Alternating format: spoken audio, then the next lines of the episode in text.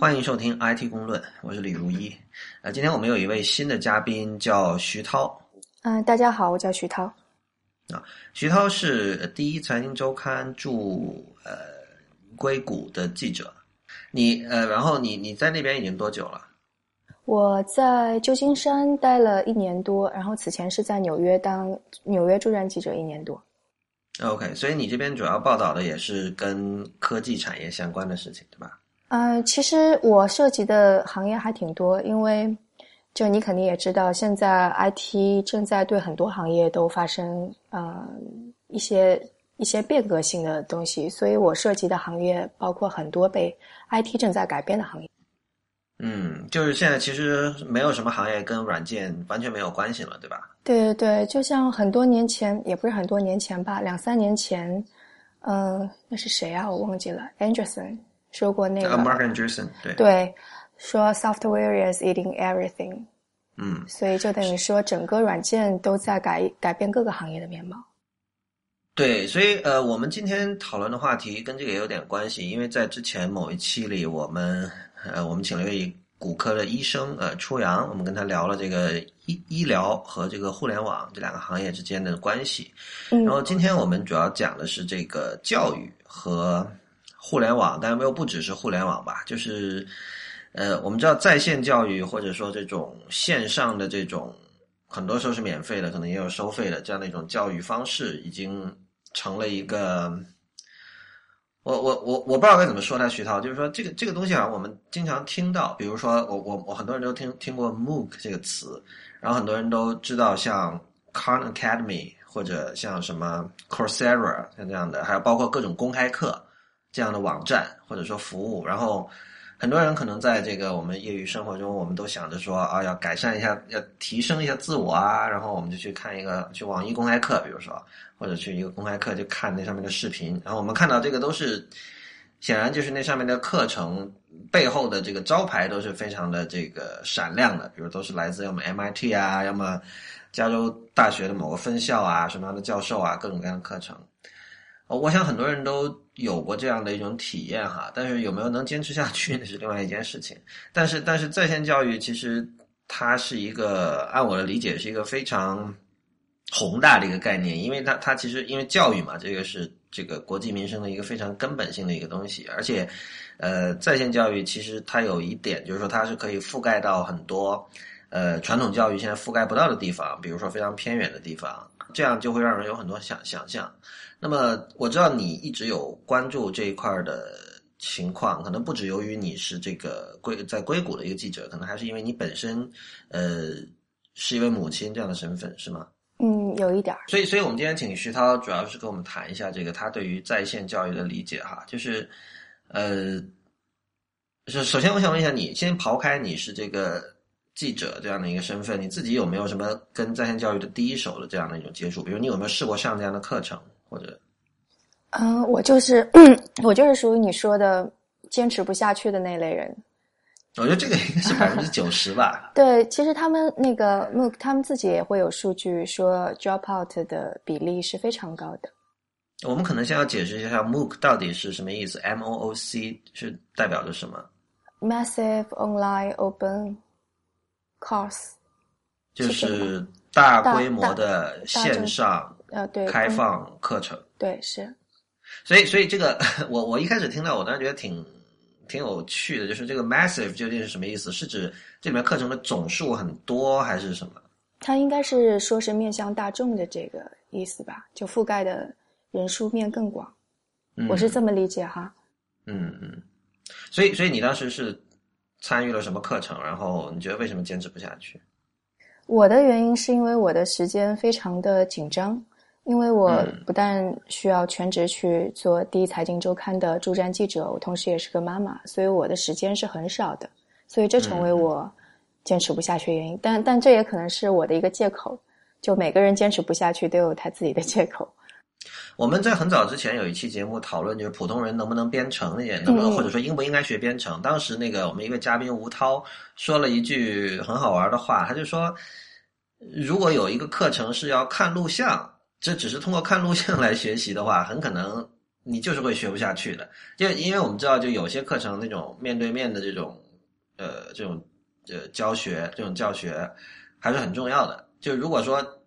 有一门课程只是通过看录像，很多时候这这种怎么说啊？这种这种方式会让人觉得有隔阂，而且就是很难坚持下去。我不知道是不是这方面的原因。嗯，这是一部分。我在西南偏南的那个教育大会上有听过他们的一场争论，就争论说说为什么这个 drop out 的比例这么高。其中有一点就讲到说，是因为可能这种嗯非面对面的，而且是以录像的方式的话，会是比较枯燥的一种方式。所以其实那个不管不管是 Coursera 还是一些有在 Alex 上面比较有创新精神的一些老师，他们都在想这个问题怎么解决。就比方说他们会把课时放的比较短，比方说五分钟、十分钟之内就就能完成，然后或者也会增加一点。嗯，类似于就是呃，不是不是不是直接 PPT 往上投，而是说把板书往上写，或者他也会建议你说，你如果手边有些什么东西，这个 project 是需要你动手去做的，那鼓励你动手也去完成一项这样的那个项目。所以他们也在想这样的问题。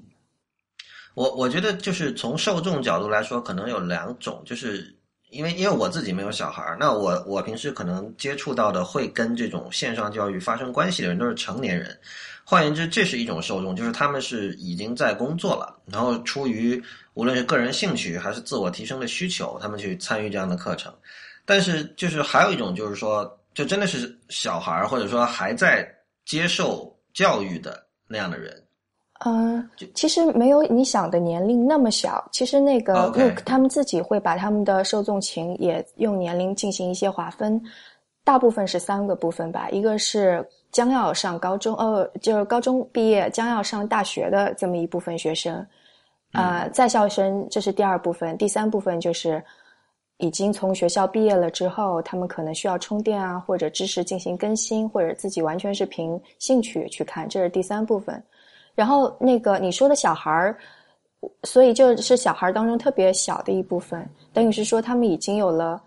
中学以上的知识基础，他们已经能够明白大学的教授在说些什么。对，可能不是小孩儿，而是我刚才说的是，就是说现在已经在上班的人和还在读书的人。我觉得这么这么来分会比较好。那其实这里这这里首先有一个问题，就是说我相信很多人也想过，就是我相信所有这些，包括 Coursera、什么 Khan Academy，它最终。我不知道他他是想，他是想取代传统教育嘛？就是说，因为因为你知道，有些这种线上课程也会提供某种呃某种形式的证书。虽然这个证书现在来看，可能跟比如说你正儿八经上一个大学拿到证书，它在现实生活中的这种分量还是不一样的，应该应该是这样吧？但是我不知道最终就是说，它会跟传统教育，我就是以一个学生的身份来讲，它跟传统教育的关系是什么样的？我觉得可以以更加宏大一点的角度去看，有一些东西一定是人更加擅擅长的，有一些东西一定是电脑算法或者这种用技术是可以解决的。所以我觉得 MOOC 它其实解决的是，嗯，就是就我们说以前教育有一个困境，它的困境是在于你质量越高。的课程，就它其实相当于是一个劳动密集型的产业，你可以这么去想。对，一个老师只能针对一部分的学生。孔子他是一个特别伟大的教育学家，但是他一共也教出七十二贤者，也就七十二个人。所以这个困境就在于你提供的质量越高，那你的受众就越少，并且他受众所要付出的这个成本是非常高的。你上一个 MIT 学费非常的高，所以我觉得 MOOC 它。可以，他解决的一个问题是说，他怎么把高质量的这样的课程，使得每个人都能获得。这也是那个因特网，我觉得一直在做的。他把很多东西民主化，就工具民主化或者知识民主化。但这件事情难道不是它本身结构上就是我觉得是一个没法解决的问题？就是说，所谓呃。对你说的很对，就质量越高的教育，它成本越高，所以就受就没法规模化。就是你知道，就是因为你是报道硅谷的记者，你肯定知道很多创业公司讲求这个 scalability 这个概念。那么就是，但是有些东西就是不能够去 scale 的，比如说好的内容就是没有办法 scale 的。我相信好的教育也是没有办法 scale。所以如果当你想规模化的时候，最终你要做的就只能是降低质量。对，所以就是我觉得。就是所以，我刚刚只是说，嗯，在就技术上，呃，不是说技术上吧，你就把教学的内容，你可以分成可以呃 scalable 的一部分和不可不可以 scalable 的一部分。那可能人和人的互动需要 hands on 的东西，需要 project 的东西，或者教你怎么去思考，那个是不能的。但是关于知识的本身以及讲课的，就比方说老师讲课的这种形式，它是可以大规模的。然后，所以就等于是说，每个如果你是把每个个人看成是不同需要的个体，他可能每个人在不同的时间点上需要的东西不一样。比方说，如果我现在对于正义这个观点非常的好奇，我想要知道哈佛大学的那个谈正义论的教授怎么去谈论这个问题，那我就不需要跑到哈佛去听去去做旁听生。就我我们可能在当学生的时候都知道。那个大学里的旁听一门课是特别让人最大学里最美好的事儿。那现在我们就不需要跑到大学里去了，我们只要在网上直接去旁听就行了。然后我还听过一个例子，是我在 MIT 的时候，就是 MIT 的一个老师跟我说过，说他的一个孩子十几岁，对恐龙这个概念非常非常的着迷，但是这个父亲他本身是不具备恐龙的这个概念的。所以他就等于是直接找到了关于恐龙的一个课程，然后跟他儿子一起看了看了这节课程。他们只是看了这整个课程当中很小的一部分，他认为他的儿儿子那个阶段能够看的。所以你就看到，就如果这样大量的东西，就是他如果能够被广泛传播给每个人，那其实每个人他是有选择的权利的，他可以自己去决定说什么是我需要的。我觉得选择权这个很重要。呃，在现在我们讨论这样的框架下，其实就是说线上教育是对传统教育的一种补充，对吧？嗯，对，我是想说，在这种情况下呢，就有一个问题，就是其实，在在此之前往前推五年、十年，呃，有很多人已经在进行这样的这种自我教育了，就是说学校里学的东西觉得不够，或者说不够好，或者说不能满足，有的人求知欲特别强，那我自己去网上搜各种各样的东西，然后我我自学。因为自学其实你可以把它理解成是对这种传统的 institute 教育 institute 对知识的垄断的一种抵抗，我个人是这么理解的。那么确实就是互联网本身的出现，使得这种抵抗成为了可能。那么接下来有一个问题就是说，这种专门的在网上的这种教育资源，就是不管 Coursera 也好什么也好，和我一个人我就自己随便去整个互联网上搜。这个这个区别在哪里？因为因为，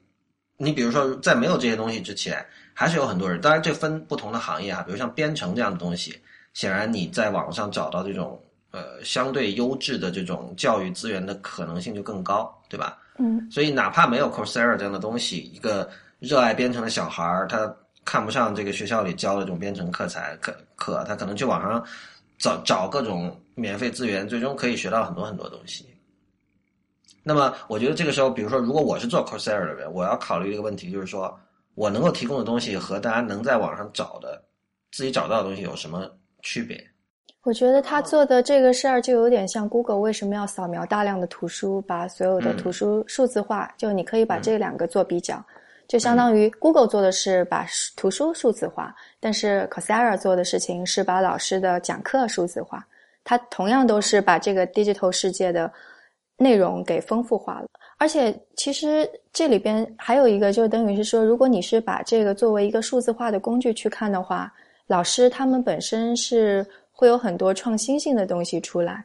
呃，也同样是 MIT 的一个例子，那是教那个老师是教航天航空这方面知识的，他当时就发现为什么他的学生很多应该掌握的数学知识，在他课堂上他是不知道，而这些还是 MIT 的高材生。所以他就跑去那个数学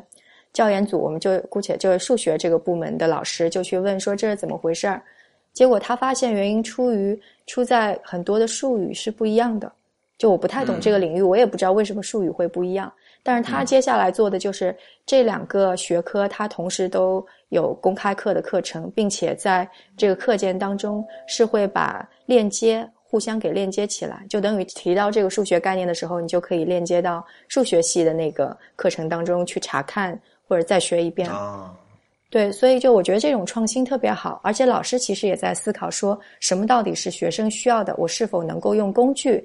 来帮助他们，而我觉得工具论的这个想法，在考虑这个事情当中非常重要，它永远只是个工具。嗯，就是我我们现在谈的基本上是美国的情况哈，就是在你看来，美因因为这几年就是美国的媒体经常在说美国的高等教育是一团江湖，或者说就是有很多很多需要改进的地方。嗯，那么你在你看来，美国的呃高等教育也好，或者说再往前一些初等教育也好，就是究竟有什么问题呢？然后因为因为我觉得我们要知道这一点，才能够知道这些创业公司想解决的是什么问题，而且很可能这个跟。中国面对的这种教育上的问题是完全不一样的。嗯，呃，美先说美国高等教育，美国高等教育，我想可能最大的问题是在于，嗯，学费越来越高，而且就像在加州一些地方，它的对公立大学的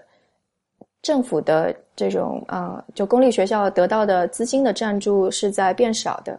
所以美国可以看到这种私立的学校跟公立学校之间的 gap 非常的大。差距非常大，而另外一方面是，美国也跟中国一样，它是面临着学生毕业之后到底就业怎么样的问题。但是因为现在知识更新换代太快了，这些学校可能也更新的不够及时，所以失业率非常非常的高。尤其是零八年之后，嗯，他们的失业率就是一直在攀升。所以等于是说，这些学生非常困惑的地方就在于。我交给的学费这么高，但是毕业之后还是要失业，那这个事儿怎么解决？所以高等教育是这个问题。然后在呃，他们称为 K twelve，就从幼学前幼儿园学前班一直到十二年级，十二年级就应该是到高中的这样的一个阶段，他的问题就在于。就其实跟中国也很像了，他们就一直在质疑说，是不是他们过多的扼杀了学生的创造力？学生是不是在学校当中没有得到充分的技能？嗯，另外刚刚说的在高等，这不是一般说中国的学校才这样吗？对，但是在美国也会这么讨论，而且美国其实如果你去看它的就是比较差，就是私立学校还可以了，但是你去看很多公立学校真的非常差，因为它的 贫困人口移民。比例非常高，这些家庭可能父母亲有酗酒的问题啊，或者本身就是家庭有各种各样的问题，所以他在这种环境下也会有很多社会问题是没有办法在学校里解决的，所以这也是美国特别大的一个一个问题。这个听起来是相当。根本性的一些一些就是社会层面的问题，就是你你在你接触过的呃在线教育的创业公司里哈，有没有哪个它是就就是我就说了，我正面去迎击这些问题，就是因为因为我们现在看到一般说起在线教育，就是说呃由于互联网的低成本导致我的这种课件或者我的这种教学材料可以伸展到一些这个边边角角的一些地方，呃成本低什么的。但是像你刚才描述的一些这种最基本性的一些问题。解决它的难度显显然是相当的大的，所以在你接触过的公司里，有没有谁提出了一些我们肯定不能说是这种就是完美的像这种所谓的 magic bullet 这样的解决方案，但至少是一个他觉得哦，往往这个方向走是对的。嗯，每个人都会从他的角度去入手，但是就创业公司，我觉得就是就呃，美国特别是硅谷的创业公司都已经非常。明白这个道理，就是他不可能在顷刻间改变整个行业，所以大多都是比较从他们比较擅长的小的方面，就比方说像啊，Atali 的创始人 Nolan Bushnell，他就是等于是他的想法就是说，我把所有的课程都游戏化，然后这样小孩子就会更加容易接受这些课件，然后其他的也有说我是不是要用大数据的方式。那这个是谁？让我想想，是那个 Zinga 的 Zinga 的创始人。他想的就是说，如果有足够多的数据来了解孩子，那是不是我们就能够了解每个孩子不同的学习进度以及他们接下来的需求？但是他显然就是情况没有他想的那么乐观。所以我在西南偏南的时候听了一个 keynote，那是一个脑科学家，但是也非常热衷于教育。他就在说，他说他他他给创业者的忠告就是说，你们别想着以你们自己的方式来改变整个行业，因为这个行业非常的复杂。你们为什么不仔细的去听一听教教育行业当中这些教育者们他们的痛到底在哪里，然后去解决他们的问题？然后他，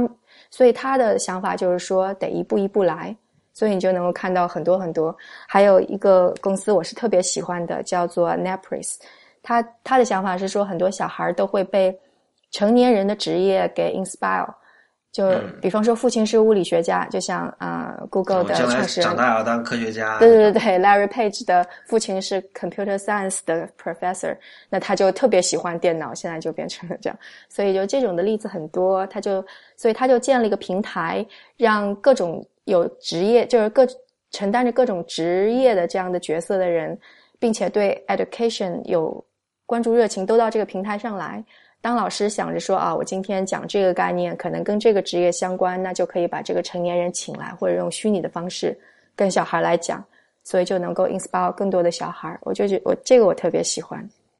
哎，但这种权威性怎么建立？就是我我怎么让那个小孩？因为你知道，你刚才说那种对职业的向往，往往是小孩是来自于他童年时候非常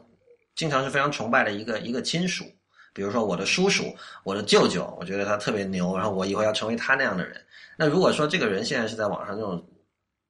就是可能很可能是个陌生人，就是说我我怎么有怎么会能有这样的这种情感上的联系？这是一个很神奇的过程，你不知道什么时候或者什么样的一个景象，就在小孩子的小小心里边就扎下一个小小的种子，你没有办法解释说这是怎么发生的。就像我儿子。他现在是在 preschool 的一年级，就是等于是三呃快要四岁了，三岁，这是他上幼儿园的第一年。他的老师的男朋友是一个消防队员，所以有一天他的老师就把他的男朋友请来，讲消防队就是消防队是怎么工作的。他们唱了歌，然后也讲了火灾的时候应该怎么做，然后并且还看了关于消防队员的书。然后在那之后，你也不知道这一切怎么发生的。然后我儿子就特别喜欢跟消防队所有的东西，他会想着说，如果发生火灾了，那是要要趴低。所以我就想，这些东西你也不是刻意的说一定要产生一个结果，但是你只要知道提供了尽可能多的可能性，让他们接触到这些，这是最重要的。对我听起来，我觉得这事儿跟那个虚拟现实的发展其实关系挺大的。嗯，就是说，你最终你是需要一个呃更加不那么死板和僵化。就是说，你你比起在屏幕上看一个录像来说，如果你能够更有那种身临其境的感觉，我觉得会差很远吧。就是你你你的你的儿子见到的是，他是在学校里真的见到了一个活人来跟他讲自己作为消防队员的经验。但是如果这个过程按照现在的状态是，你打开浏览器然后看这个人的一段视频，我觉得效果可能就差很多了。但是如果说以后像像你你知道之前那个 Facebook 买了那个 Oculus，嗯像这样的东西，就 Oculus 可能如果听过我们之前的节目的听众还有印象，它是一个那种虚拟现实的眼镜戴在头上，然后一般来说是玩游戏用的。但是呃，听起来 Facebook 有很多其他的这种游戏之外的一些应用的一些想象哈。就我觉得这样的技术。或许会对这个在线教育有一个比较大的突破吧。所以我觉得这就是为什么美国现在的教育行业的让我特别兴奋的一个地方。就是虽然你会看到说他们一直在说他们的教育是一团糟，有很多很多的问题，但我能看到在这个地方，不管是教育者还是创业者，他们都在想着说我能够从我什么角度去解决这个问题。你就能够把它想象成为一个。嗯，或者你就把它想的稍微俗一点，就是像达尔文物竞天择那样，只有无数多的可能性出现的时候，那个最好的可能性才会慢慢的长大。嗯，所以我就觉得，就是虽然我们也会担心说啊，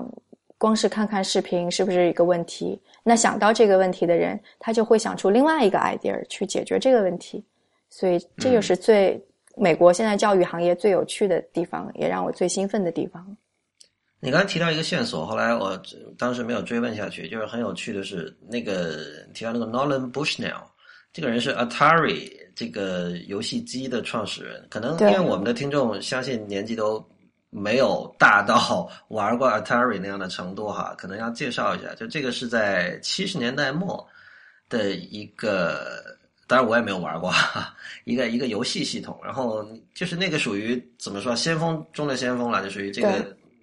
电脑游戏行业的最早的一批人之一，然后你你甚至看之前那个纽约的现代艺术馆有一个关于游戏的展览，然后这个展览里就有这个 Atari 的那个有一个叫 Pong 的的的一个游戏，就现在看来真是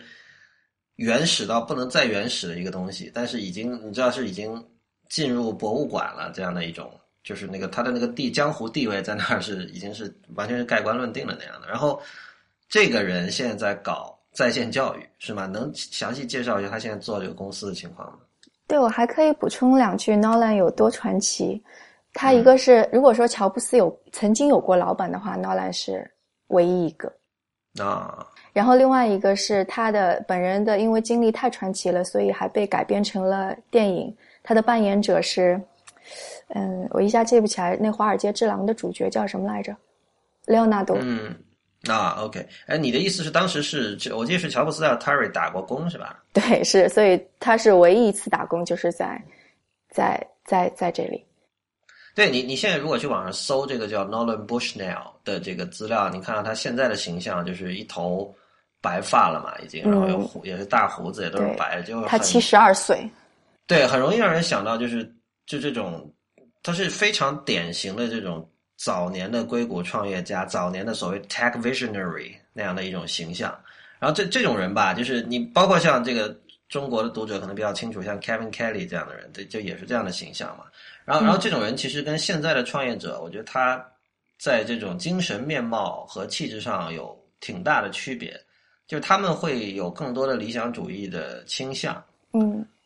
所以，所以你你对我们继续说，他做这间公司，他主要是想做什么？你刚才提到他是想呃把这个教育游戏化，对他等于是建立了一个平台，他自己的话来形容，它是 Zynga 加上 Wikipedia。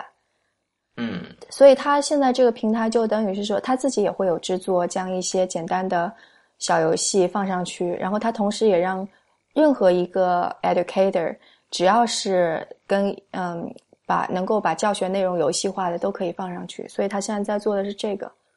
它这个游戏化具体是指什么呢？嗯，我尝试了一下，就我我我搜索的是跟数字有关，其实很简单啦，就是你能够想象到的 iPad 上的。呃，就是跟数字有关系，小朋友能够拿手一戳，一二三四这样跳出来，有趣的，就是就是当当然可能会有不同的，就是也会也会有更高阶一点的，但是其实我就觉得它这个概念很好，但是到底我我觉得后面要有更多的数据的支撑，以及更加逻辑性的东西在后面，才能够支撑起一个孩子的学习。就比方说，我怎么知道说我的孩子应该玩这个游戏而不是那个游戏？对，我相信他这个他自己说是 Zynga 和 Wikipedia 的结合，我不知道是不是有 marketing 方面的考虑哈，因为大家都知道 Zynga，但其实我相信他说的游戏跟 Zynga 上的游戏可能不是同一回事，而且你知道，就是英文里本身游戏也有比赛的意思，所以所以其实呃，事实上我们在说，比如说当我们说互联网产品的游戏化 gamification 的时候。很多时候是指这里面加入了某一种机制，让你会产生跟其他用户这个互相比、互相竞赛的这样一种意识。然后啊，这倒不是，不是这个哈。对对，没有没有竞赛的。然后其实这种把教学内容游戏化，现在是美国还挺流行的一种。有一个叫做 Dream Go，啊叫 Dreambox，它是获得了啊 Netflix CEO 的投资。嗯，然后它的内容，我觉得它就是已经是属于比较更加把数据和游戏化结合在一起的一个。它就等于是说，小孩你去玩这个游戏，你只有把这个游戏过关了之后，才能够就进到下一关。你进到下一关的时候，就意味着你你前面的这个知识点已经掌握了。然后学界当中就有争论说，为什么我们不能够把整个学习给游戏化？他说：“游戏是一个特别好的，你只有在掌握了才能够进阶。游戏当中是没有考试的，而且你在现实当中生活当中也是不需要考试的。当你进阶到下一步的时候，你一个默认的就是你已经掌握前面所以他们就觉得游戏这个概念是非常好的，而且它是用户主动想要去玩，有各种各样的激励机制，你想要不停不停不停的玩下去。”对，我在想这个，你刚才说这个不用考试这件事儿哈，就是。在在这些人的嘴里，显然不用考试这件事是个好事儿。但我觉得学习肯定你还是需要一个，呃，不管什么形式也好，需要一种认证。就是说，否则你怎么知道你学到了？你怎么知道你掌握了，对吧？因为因为这个东西，你其实最终你是要，比如说你找工作也好，或者什么也好，你是需要应用的嘛。然后，那么在传统的这种教育的这种语境下，你是通过考试来告诉自己说，哦，我掌握了这样的知识。然后，呃，同样就是在这个用人单位那边，他会也也有一个这样一种不成文的契约，就是说，OK，你通过这个好考试，你拿到了这个证书，说明你掌握了。那么，如果说我们把考试这个东西完全给干掉了的话，那最终你还是需要一个类似的东西来替代它。然后这种东西是要能够让未来的用人单位也能够认可的一个东西。嗯，我们可以把考试看作为一个测量标准的东西，然后我们可以去看说考试这个东西它测量的到底是什么？它可能测量的是你的记忆力，然后也可能测量的是你解题的速度，然后所有的这些。其实都是一种最方便的，能够测你到底听说读写记忆力到底怎么样的一个东西。但考试不能够测量的是你的，就未来非常重要的，比方说你的创造力怎么样，你的思辨能力怎么样，你在未知环境当中解决问题的能力怎么样。然后那是考试不能够解决的，你也无法设计出一套考试的东西来来来来测量你的创造力是怎么样。所以就等于是说，考试它作为它，就我们还是把它想成一个工具，它有能够测量的地方和不能测量的地方。而为什么考试这一套制度能够在之前的那么多年，或者是说，嗯，最最近的一百多年当中是非常已经是全球通用的体制？嗯，也有人做过研究说，这是跟那个维多利亚时代。他需要派大量的人到殖民地去，去去收集信息，或者是在工厂里边操作，这都是密切相关的。因为那种东西就只需要你记忆很多东西啊，有会听说读写啊，会计算，所以那个是当时最需要的技能。学校就批量生产出了这么一批的人才，但是到现在的话，可能这类的人才应该不叫做人才了。就是说，你的意思是，像他们所需要那种技能，很多时候是已经不再需要人类来来掌握的了。对，你就想，现在计算机它算的速度比我们快多了，或者你要记住说，在太平洋某个小岛上的某个岛屿，它到底是什么名字？那你用你用那个 Google 地图一查就能查出来，或者直接 search 就能查出来，就不需要我们用记忆力去记的。我其实注意到记忆力这件事情是经常被黑的，就是有很多人会觉得记记忆力的作用是被高估了，所以像你刚才提到的一些公司，可能他们也会有这样的一种想法，他们会觉得现在既然有了 Google，有了互联网，我们应该把人类从这种记忆力的这种枷锁中解脱出来。我相信有很多人会有这样的想法哈，但是其实我觉得这事儿不是那么简单的，就是说，呃，很多时候记忆力它并不只是说。我能够记住一些死的知识，呃，而是说，就是有点像，你可以把它粗略的比拟为你的电脑的内存有多大。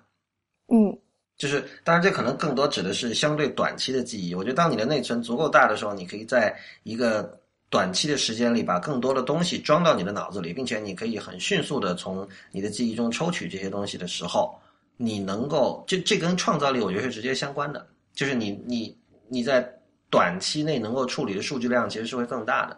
所以如果说我们其实已经目睹了这样的现现象了，就是比如说现在以前很多人是能够背朋友的手机号码的，现在就是大家背数字的能力，很多人就是觉得我现在记不住了，所以有的人会就是之前我们节目也提到过这个事情，就有的人会强制自己去背电话号码，是为了让自己的这个。记忆力不要衰退，有诸如此类这样的事情。所以，如果说真的以后，呃，人类本来要记一些事情，现在由于技术的发展，它不需要记这些东西了，然后慢慢的，他就真的不再记这些东西了，导致他的记忆力下降。这件事情已经慢慢慢在发生了。那么，这个到最后是不是真的会促进人类的创造力？我觉得这个还要再看呢。嗯，我觉得这个可以从大脑是怎么运作。这个来想，就大脑，就我我不是很懂，我只粗略读过一些这方面的书。对，就是等于是说，这个大脑皮质上面有很多突触，然后你在思考的时候，这些突触之间就会发生燃烧，然后就某个地方就会亮起来，然后你突触越多，产生出来突触之间的连接越多，然后你思考就越有效。等于是说，你你你记性不好，或者你回忆不起来，不是说你没有记住，而是说你可能这种读取的机制发生了问题。就是你等于是它在你的大脑里边，但是你没有办法读取。然后灵光乍现是什么呢？就是你有足够多的东西，然后这边的突触跟那边的突触它联系起来，它可以燃烧起来，然后一个 idea 就出来了。所以就等于是说，大脑的运作过程当中，它除了记忆这个部分的话，它还有其他的部分。记忆是创造的其中的一个部分。嗯。然后就是现在可能跟那个。大家不去记东西，相比起来更可怕的是，大家只知道去记东西。就比方说，现在你看中国很多的家长，在小孩子还没有上小学之前，就已经说你要那个那个加减乘除这些全。那时候孩子什么都不懂，他全都完全是靠记忆。但这个时候更重要的是探索，就等于是说他的大脑当中有更多接触到更多的信息，有更多的突触生长出来，然后彼此联系。那才是更重要的。然后，为什么记忆相比起来没有那么重要？就是说，当你知道怎么去思考，你知道你要去什么样的获取什么样的信息的时候，你是有能力去获取的。然后，你可以去鉴别说哪些东西你是需要记住。就比方说，你对一个东西非常非常非常感兴趣，那我相信你肯定是会记住的。然后，或者就是像我写稿子的时候，那我可能这段时间都。非常努力的工作在这样的一个话题，我进行了很多很多搜索。那他们之间的逻辑性的东西已经在我脑海里了，那我可能记忆就会更加有效，就就可能大脑就默认它是对我更有用的。所以整个的过程就等于是说，记忆并不是放在知识的之前，而探索是最前面的。你探索了，你去思考，你知道什么东西你去需要，然后你记住对你而言最有用的那个东西，那是最重要的。嗯嗯，我我觉得其实说到在线教育，维基百科是一个，就是大大家可能就是已经太习以为常了，就不会专门去聊它。但我觉得这是一个绕不过去的一个产品，它其实不是一个产品了，因为它是非牟利的嘛。然后，但是我觉得就是呃，怎么说呢？就是现在有很多很多的这种知识点、概念或者话题，你如果真的去很耐心的把维基百科词条读完的话。你其实真的已经怎么说啊？一直怎么说？很多时候，一些专门的培训机构或者专门的呃职业的这种教育者，他能够教给你的东西，其实真的也就是那些。对，其实就等于是说，互联网就如果我们把维基百科看成是互联网当中的一部分的话，你看到用好这个工具，能够让人发挥出非常大的作用。我在 TED 二零一三年的时候采访了两个，嗯，不止两个，四个小孩儿。其中一个，他在十四岁的时候就造出了那个核呃小小型的核反应装置，然后十七岁的时候，他的也就是我采访他的那一年，他想要做的是自己做出一个用利用核废料来进行发电的这样的一个反应堆。嗯，所以，然后另外一个小孩是研究出了早怎么去针对胰腺癌进行早期的用试纸去测验的这样一个东西。然后他们就当时我他们让我很兴奋的地方是我看到他们所有利用的材料都是互联网以及网上可以买到的一些材料。然后他们反复说的也是说，如果以前他们如果要去，他觉得几十年前如果要去做研究的话，只能跑到图书馆，非常耗时耗力。但现在他们可以做的就是，他们去网上去进行搜索，然后 Wikipedia 或者学术论文。或者他们如果如果网上没有完全版本，他们也可以直接写 email 给某个大学教授，然后去问他们。所以我就觉得，嗯，这就是我刚才，这是我觉得尴尬的地方，就是你看啊，他们提到的是有维基百科和这个论文在线论文的这种数据库嘛，而这些东西其实都是在这个现在这波呃线上教育创业潮之前出现的东西。他们很少有人说真的是，我相信很少有人真的是去通过 Coursera 学到了这些东西，或者通过。类似 Coursera 的这样的创业公司网站学到的，就是对于他们来说，其实互联网已经是一个很好的一个教育资源。它很它很 messy，它很乱，它没有一个做的很漂亮的网站，进去搜什么都可以搜到。然后，但是但是就是说，它通过因为自学者其实都相对来说这种自我驱动力比较强嘛，他也不需要说什么东西你都给我准备好了然后喂给我。所以，呃，本来我们想象中的这种在线教育应该是。呃，站在这种僵化的传统教育的反面的，但事实上，呃，当你试图在做一个这样的一种中心化的网站，来告诉大家说，哦，你要学东西就来我这儿学的时候，你其实是在建立一种，呃，一种新的 institution，一种新的机构、新的体制、新的制度。然后这种东西，因为我我现在确实还没有看到，当然就是可能现在这些公司出现的时间都不长哈，但是我还没有真的看到说谁是通过在这上面上课，然后有了。或大或小的成就，或者说做成了什么事儿的，你你有你有看过这方面的这种经验、这种例子吗？呃，就是如果说是个人的话，不是特别明显，呃，但是个人可能这样子的例子很多，就是等于是像我刚刚举例说的，我想要了解某方面的东西，那我就去了解了，这出于我自己的兴趣，这跟成功成功与否没有关系。然后另外一个可能你可以去看的是说，到底这种。工具的引入可以对你所说的僵化的学校的制度产生什么样的影响？我在上上周的时候是去参观了，呃，硅谷这边 San Jose 的一个低收入社区的一个 Charter School。嗯，它这个是一个小学校。不好意思，什么叫 Charter School？Charter School。你可以这么理解，就是很多公立的学校它很差，但是嗯，就是自己的又没有一些什么很很很灵活的来进行改变。这种 charter school 它会拿社区的钱或者拿一些 funding，然后建立一个委员会，然后这个委员会用公司的类似于公司的方式去进行运作，然后它可以改变一些就很灵活。它对那些家长就相当于是他们的客户跟股东一样。所以就是一个相当于是美国教育改革当中的一个产物，主要是针对低收入的公立学校的。OK，嗯，然后这个学校它背后是叫一个 Rocket Ship Network 的一个教育类的公嗯一个机构吧，我不能说是公司，因为就相当于 Charter School 后面的那个 manager 的那个角色。它的创立者是硅谷的一个技术人员，曾经在硅谷图形公司啊什么什么这方面的工作。他一直就觉得说，有一些老师的一些重复性的劳动，其实是可以被，呃，计算机上面的一些软件给代替的。所以他在二零零七年做的一个实验，就是说，在一个低收入的学校建立了 Learning Lab，放上一些电脑，他在这些电脑上面装上了一些软件，其中就有我刚刚说的 Dreambox 这种游戏化的东西。然后孩子们他要学习一二三四啊这种很简就是这些这些那个小学一到四年级的东西，就通过这些游戏学习。他们可能上机二三二十分钟、四十分钟这样，当中有一些孩子很快就掌握了，没有掌握的那些孩子，老师就会花更多的时间去看他，去帮助他。然后这些老师因此多出来的时间就能够进行更多的活动，除了辅导孩子之外，他们就可以有更多。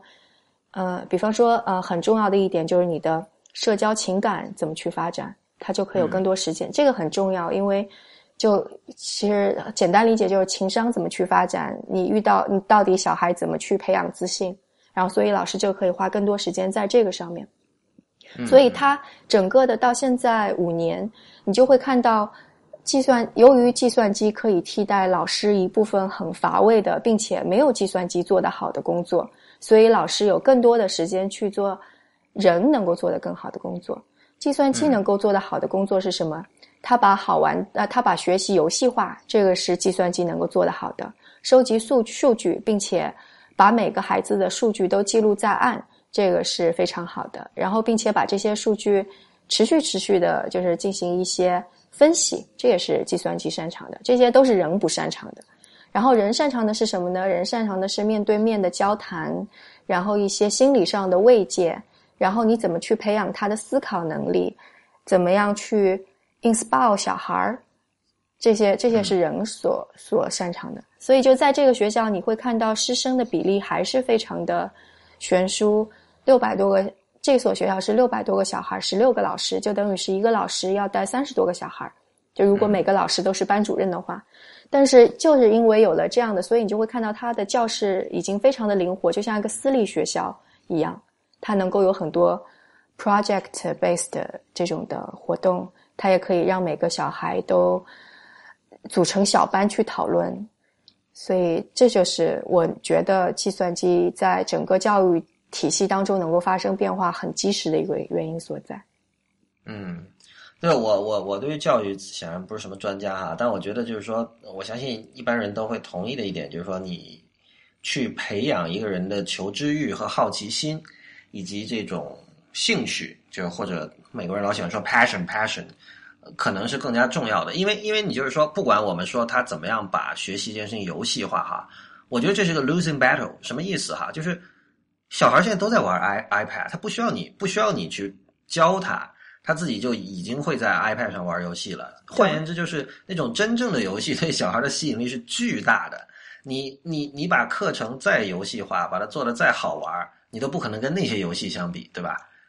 所以，所以这种情况下，就是你而而且另外一方面就是说，真正有探索精神的一个小孩，他也不需要任何的机构帮他把这些知识给打包好，然后以一种比较。Presentable 的方式，或比较容易吸收的方式来来喂给他，他不需要这样的东西。呃，我你刚才我们刚才聊的时候，我就想到一件事情，就是你知道，像音乐学院，我们今天所知道的音乐学院这种形态，其实是在十九世纪末才渐渐出现的。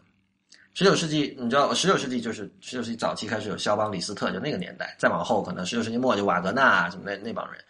在在此之前，其实没有现在我们所知道这种音乐学院的。换言之，在此之前，你可以想象，大家都是野生派的，大家学可能多数都是自己摸索着学。然后到了十九世纪末，开始有了这种音乐上面有了正点这样的一个概念，就是说，我们有一批作品，我们认为这个是好东西，就是牛的东西，大家一定要去学，一定要去研究它是怎么写出来的。然后你尝试着写类似的东西，然后有了音乐学院这样的东西。那么，其实今天我觉得在网上试图做，无论是 Coursera 还是 Khan Academy 这样的。这些这些公司、这些网站的人哈，他是试图在这个数字世界里，把学院或者说正统的教育机构这样的东西给它树立起来。那么，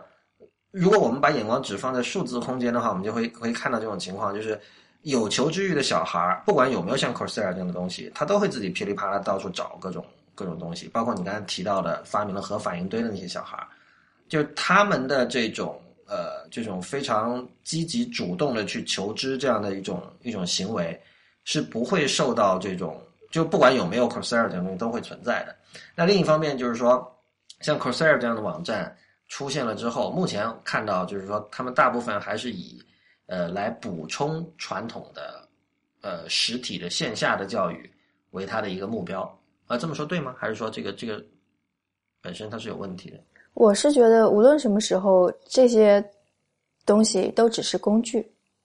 就有的人能够把工具用得很好，就是你说的个人的这种现象，就有的小孩儿他就是能把这些工具用得很好，因为他这种自我驱动的力量是非常强的。这可能跟他家庭的教育或者成年人的呃这种就是成年人的示范作用有关系。然后，但是同时你要看到这些工具也可以成为成年人的工具。就成年人怎么利用这些工具，去把孩子的这种 passion 给激发出来？对我很同意工具这一点。就是我觉得对于工具有一个，我要把这话说出来，大家觉得是常识，但我恰恰觉得就是经常被忽略的，就是人要超越工具。对，就是人不能被工具玩。我觉得今天其实你看到大量的这种呃这种科技爱好者，或者说这种甚至是从业者，他们其实我觉得真的没有想通这一点。就是就是你一个人不能被科技呃不能被工具牵着走，就是你我觉得真正有把这件事情想透的人，他完全不会在意说一个东西是在线的或者说是线下的，对他来说就是无论是什么样的工具，他都能够用它做到自己想做的事情。我觉得这个才是一个比较健康的状态。对，这就是为什么我在就是之前提到说西南偏南那 keynote 上面有一个。脑神经科学家他在说，现在的很多创业者，他会想要把自己的想法强加给教育者身上，说你如果按照我的办法来，一定能够颠覆教育。他会说，事实上不是这样的，事实上应该是创业者就有科科呃，就是有技术的这些人去发现教育者遇到什么样的痛，然后去帮他们解决问题，这才是就是创业者真正要去做的。所以，就如果你去进行一个梳理的话，你就会看到好的教育理念是一直存在的。就比方说，说那个应该以兴趣为主啊，每个人都是特殊的，所以就应该学习应该是一种呃 personal 的 personal 的这种，就是按照每个人个性去发展，或是更好的学习方式，这这些教学理念都有。问题就是在于说，我们的技术能够在哪些方面提供一些驱动力？就比方说，你说呃，personal，你怎么去界定这种每个人到底特质在哪里？那可能大数据是一个很好的方向。嗯，是的，就是其实你想一下，呃。创业者啊，他在整个他的整个创业过程就是一个自我教育的一个过程，而且这这种这种教育、这种学习的那种强度，往往很多时候是超越了大部分人在学校里学习的强度的。嗯，对，所以，所以我我我很能理解，就是创业者在经过了这样一个过程之后，他很可能会有这种。把这种经验跟别人分享的这样的一种一种欲望吧，就是说，你知道成功的创业者非常的少，而且这种人一定是自我驱动力非常的强的人，嗯，所以我觉得他们的经验很难类化。如果沉淀下来都是你刚才说那几条规则，那几条规则是我觉得是属于最基本的，就是无论什么事都不会错的，比如说好奇心、求知欲、呃，尊重个体的这种差异性，诸如此类的。但是在在此之上，究竟怎么样去构建一个？一个更 high level 的东西，能够让更多的就是不是像呃成功的创业者这么特殊的个体能够参与进来，我觉得这个可能是一个难点。对，所以就是就是，如果是把那个 K twelve 就是这种小孩子的教育跟大学教育区分开来，你会看到一个差别，就在于说小孩子教育这些工具更多的是提供给老师、父母，就是更多是提供给这些，然后。又让成年人来激发孩子学习的主动性啊，适应每个孩子的这种那个特质。但是如果你把视线投入到高等教育，你就会发现，其实我觉得以后的趋势会是一个说，你怎么让每个大学生他们能够更 flexible，他们知道自己去需要去学什么。所以就是在高等教育这块，MOOC 可能是一个趋势，就等于是说很多标准化的课程、知识性的东西，它是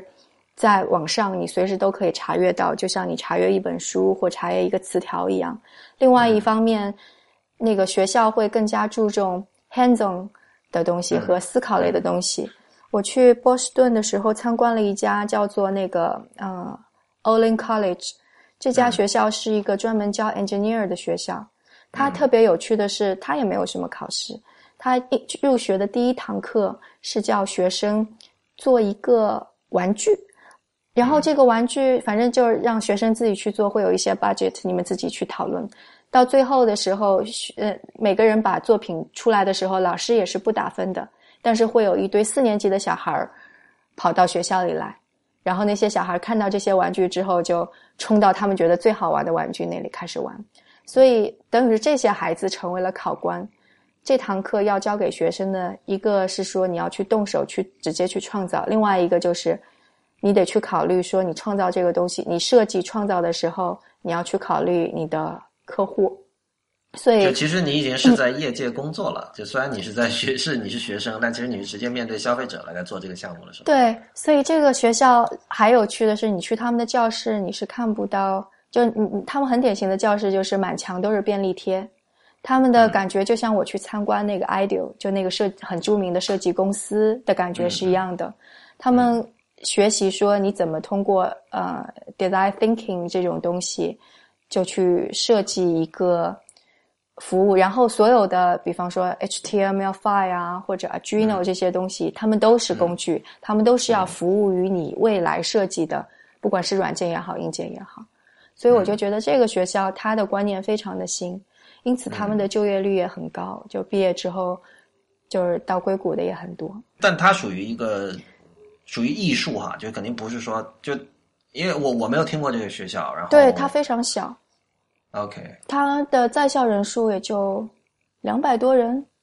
非常小。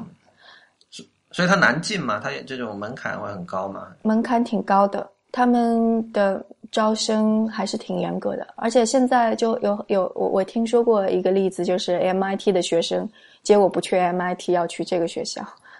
所以，所以这个其实是跟在线教育关系不大了。对，所以这是另外一个方向，就是说，就我说 MOOC 如果是一个方向的话，那学校你面对面的这个东西提供给学生更重要的是什么？那就是思辨的能力，你解决问题的能力，你怎么去考虑？用户的，呃，就如果是涉及到产品，就就你怎么去思考，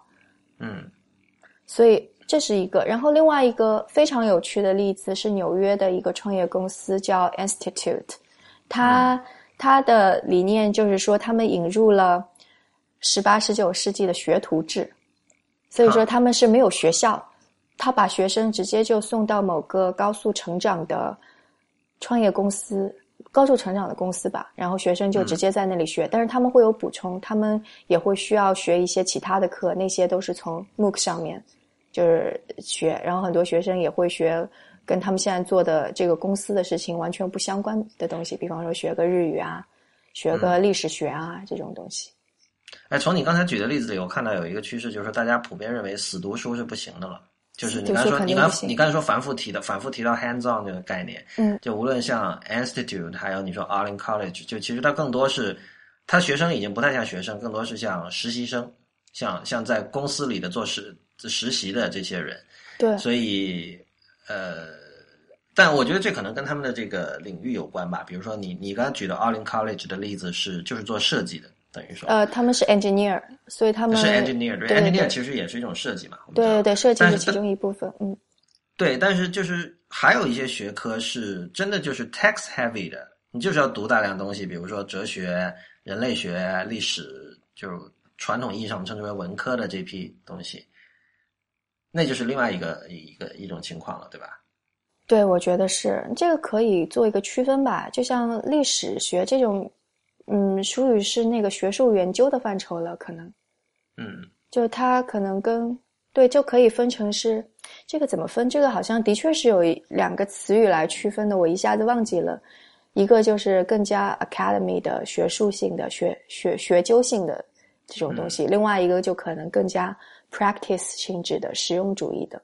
但如果你真的是涉及到实用主义的话，你会发现，就像就像我，就像我们，我们可能会发现，在学校里学的很多东西都没有用，但是很多东西都是到工作场所现学。然后现在有一些学校就觉得，哦，这种情况不好，我们改变一下，然后我们干脆把很多工作里做的一些实践，我们把它引入到学校里来。这样的话，学生毕业之后就不会说学校完全没用了。我觉得这这可能是他们背后的一种思考吧。对。所以就等于是说，呃，反正就学生可能在大学里边的确会有两种需要掌握的东西，一种是通识教育，就跟你的人文素养有关系。就不管怎么样，你还是得去读读莎士比亚呀，听一听，就了解一点音乐史啊。这是整个对你，就是这个跟你工作没有关系，但是取决于你以后会成为一个什么样的人，以及你自己希望自己成为一个什么样的人。然后另外一部分那种是可以习得的。就它不是积累的，而是迅速可以习得的那种东西。那可能就是说，通过啊 project based 或者 hands on 的东西，那是更加对对学生更加有价值的东西吧。嗯，对我你刚才提到学徒制哈，据我所知，学徒制现在在欧洲有些国家仍然是保留下来的，而且呃。我我们经常谈论就是所谓德国制造品质多么多么的高。那德国的话，其实像很多技术工人，他在毕业之后是，据我了解是不能够马上开始工作，他要经过一个怎么样的一个具体我不记得了，要经过一个怎么样的一个培训的过程，这个过程可能长达两年，在那段时间他就是一个学徒的这样的一种身份。对，所以这个跟你刚才讲到 institute 那种做法也是有点像的。然后，其实我们可以看到，在像德国和日本这种非常强调这种匠人传统的地方，哈，就是他们对这种呃实践经验，还有尤其是这种跟身体、跟手工本身相关的这种实践经验，是确实非常重视的。那个。一二年的时候，《华尔街日报》有篇文章，就是讲这个，它里边讲到一个在纽约做了十八年咖啡的一个日本人，然后他回日本开店，然后就是他对他的那个徒弟的要求就非常非常高，就说那个你来我这儿，你才做了一年半，你现在不能冲 espresso，你只能冲其他的咖啡，你要再过再练一阵子，你才能冲 espresso，就诸如此类的事情。然后这个美国人看了觉得特别。特别牛嘛，他觉得我靠，这个这个这这个匠人精神啊，或者怎么样，就是他他他会美美国人其实是挺能欣赏这样的一种东西的，我觉得这个就有点像上升到艺术的感觉了。也不是啦，就是我不知道你看没看过一本书叫《How to Sharpen a Pencil》，那是在纽约的一个，就是他他就是帮人削铅笔的一个人，然后他写了一整本书，当然不是很厚了，但是就是讲怎么削铅笔，然后他用一种非常，呃，你看着像一个说明书似的，但是他写的很幽默哈，就想比如说你你用普通的小刀削是一种削法，然后你买那种把笔塞进去然后转圈那个就相对傻瓜式的，又是另外一种削法。然后他就把每一个步骤，从怎么挑选工具，到你要做什么准备，到你的心态要怎么样，然后一步一步把它写出来。就其实他他教给你的是一种，我觉得不是艺术，恰恰是是是匠人。就是这匠人这个词，可能现在给老罗玩坏了哈。我觉得 就是他他老说就是我我们是这种匠人，那但但其实匠人是一个很好的概念，就是我们看到我们在